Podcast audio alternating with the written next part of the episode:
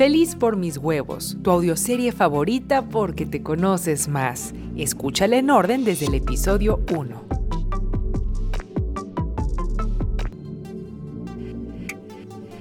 Meche me dio un abrazo con las noticias, ofreció terminar la enseñanza ahora que íbamos ya en la Fórmula 33.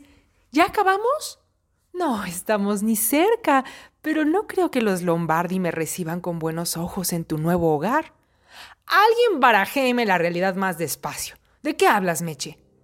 Polo Lombardi, el padre de Bruno, trabaja para el santo oficio. Apreté los labios. No, no, no, esto no puede ser. Bruno trabaja con el hombre más hereje que conozco, el doctor. Si Bruno puede llevar una vida tan alternativa y hasta científica bajo los ojos de su padre, no habría ningún problema para mí. Con resolución cambié de tema, ignorando la red flag, haciendo gala de mi disonancia cognitiva. Olvida eso, Meche, quiero hacerte un obsequio.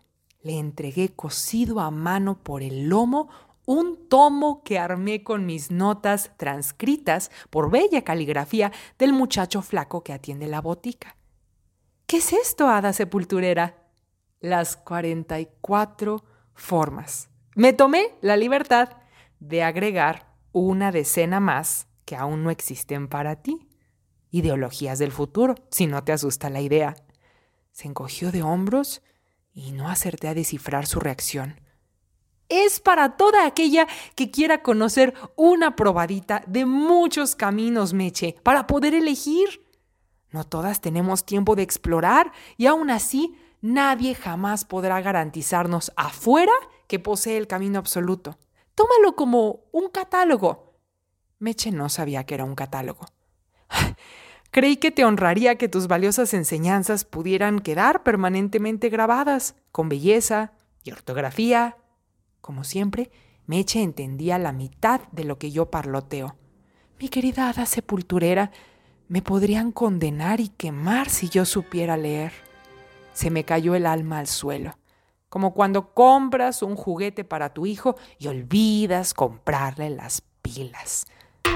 Con mucho cariño, Meche me hizo la cortesía de recibir el encuadernado, escondiéndolo de la vista de todos. No tenía idea de que ponía en peligro su vida por mi inocente obsequio hasta ahora. Bueno, Ada, al repasarlo, cuéntame, ¿qué has descubierto hasta ahora, querida?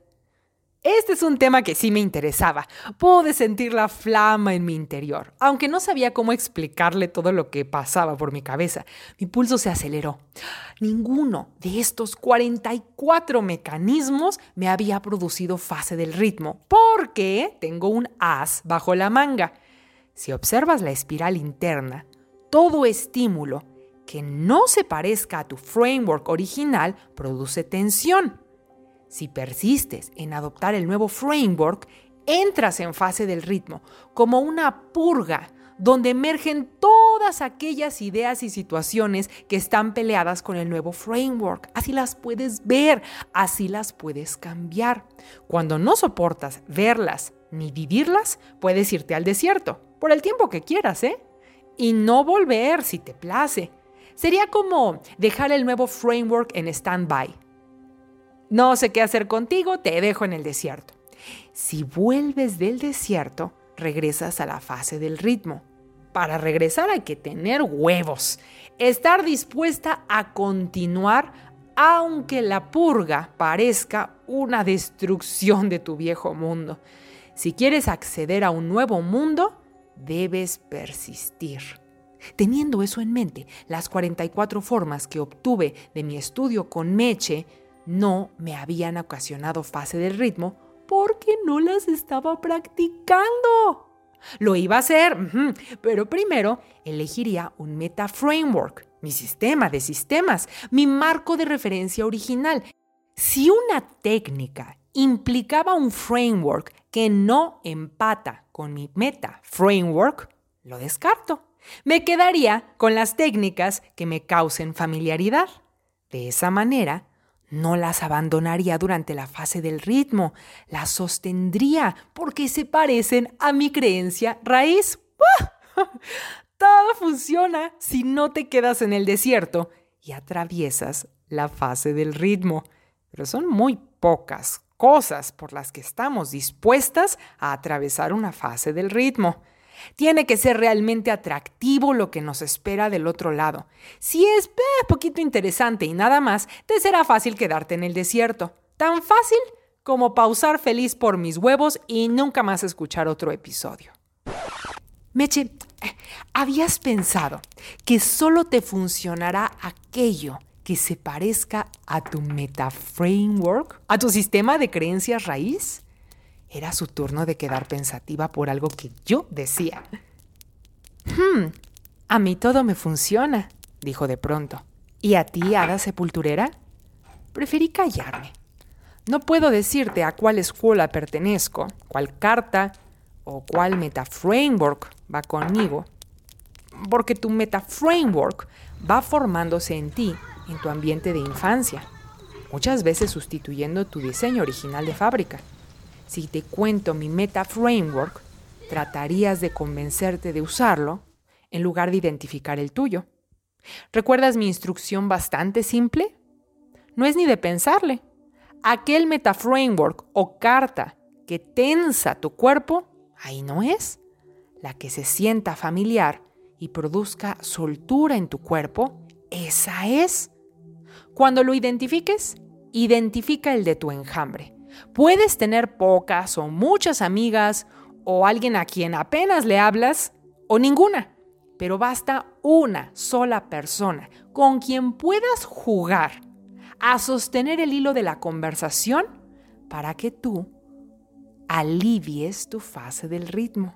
Jugar con tu enjambre, hablarse en voz alta de lo que uno prefiere, aunque sea imaginado, trae a la luz lo que te está deteniendo, tus creencias limitantes, tus bloqueos, las reglas de tu framework no deseado salen a flote cuando hablas en voz alta con alguien más que te sigue el hilo. Puedes jugar con cualquiera, pero de preferencia que tenga el mismo meta framework que tú. Lo veo en Elena, por ejemplo. Es mi enjambre y jugamos a seguirnos el hilo de la charla.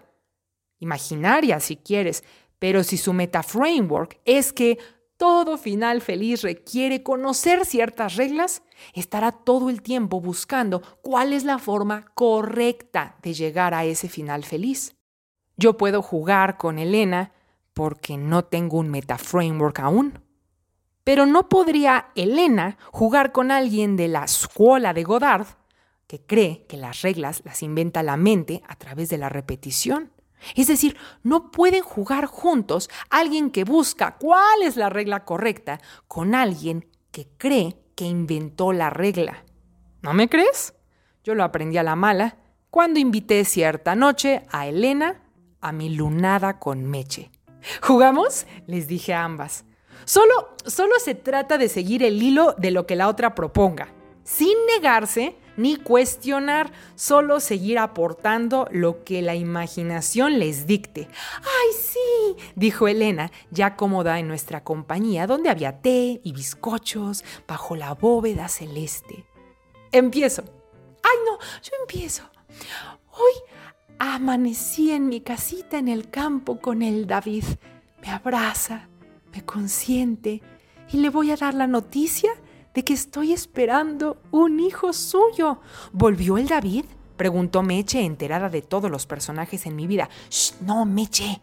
Eso no importa. Seguimos el hilo de Elena sin cuestionar si es real o imaginado. Oh, entiendo.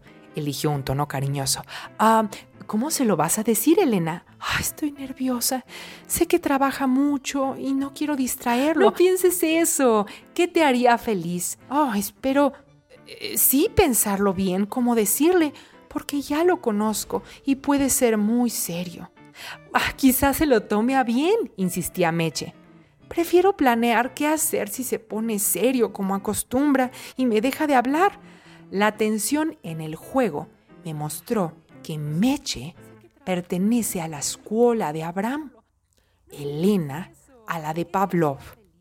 Meche sigue el hilo de lo que se siente bien Elena sigue el hilo de lo que ha comprobado que es real.